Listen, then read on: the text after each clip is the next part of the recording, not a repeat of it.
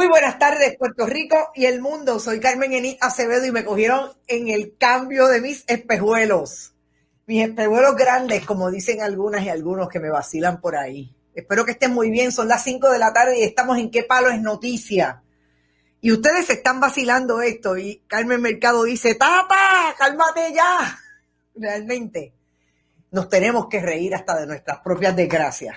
Estamos en Bonita Radio, como siempre, a las 5 de la tarde vamos a tratar de hacer análisis de lo que está pasando, de qué no pasa en Puerto Rico en las últimas horas. Llevamos ya casi 50 horas, 54, 56 horas, bregando con la crisis constitucional que yo diría que si no es porque Puerto Rico decidió el año pasado, precisamente en una marcha multitudinaria que se, estima que había un millón de personas, eh, el 22 de julio del 2019 y sacamos a Ricardo Rosselló Nevares del poder, yo no sé qué más crítico pueda ser el momento que vivimos hoy.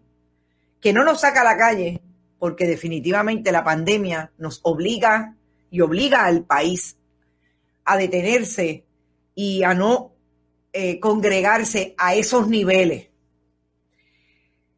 Eh, como si fuera poco, voy a también a decir las palabras mágicas. Compartan, compartan, compartan. Estamos haciendo el periodismo que queremos hacer. Por ahí está todo el mundo. Marinés Bengó, hasta Luis, Luis Hugo Muñoz Stotter, mi querido, mi querido amigo, hace rato que no te veía, Doris Pagán. Está Nueva York, está Ángel Gabriel. Espero equivocarme, pero Soltata tiene mañas como todos ellos y saldrá bien. Tranquilo, Ángel, vamos a hablar de eso ahora. Tere Alemañi, Papo Doner, Florida, Débora Colón, está todo el mundo por ahí. Nueva York, pero también está mi querido amigo eh, Carlos Rubén, Carlos Rubén que acaba de sacar un libro sobre el, la historia de el, precisamente el verano del 19 y todo lo que aconteció en Puerto Rico. Un miembro de la diáspora, Carlos Rubén Rosario, periodista que está haciendo el trabajo que nosotros creemos que la diáspora siempre hace y que nosotros tenemos que visibilizar y reconocer. Por ahí está Marititi O'Neill y por ahí vi también a Emma Rodas y a Judith Berkan. Vamos a hablar, y este tema yo sé que le va a gustar a Judith Berkan, y de hecho puede, eh, licenciada como siempre, eh, puede comentar y hablamos un poco sobre esto. Vamos a empezar con Tata Charbonnier.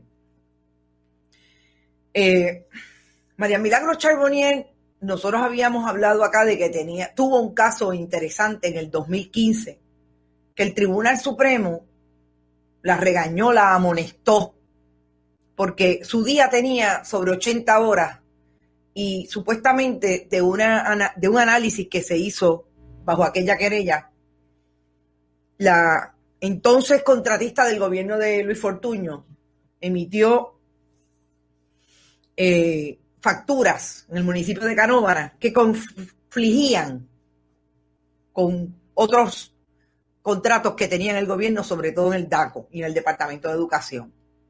Pero además de eso, determinó el Tribunal Supremo que no se pudo establecer por qué estaba cobrando el dinero que cobró. Pues hoy. ¿Te está gustando este episodio? Hazte fan desde el botón apoyar del podcast de Nivos. Elige tu aportación y podrás escuchar este y el resto de sus episodios extra. Además, ayudarás a su productor a seguir creando contenido con la misma pasión y dedicación.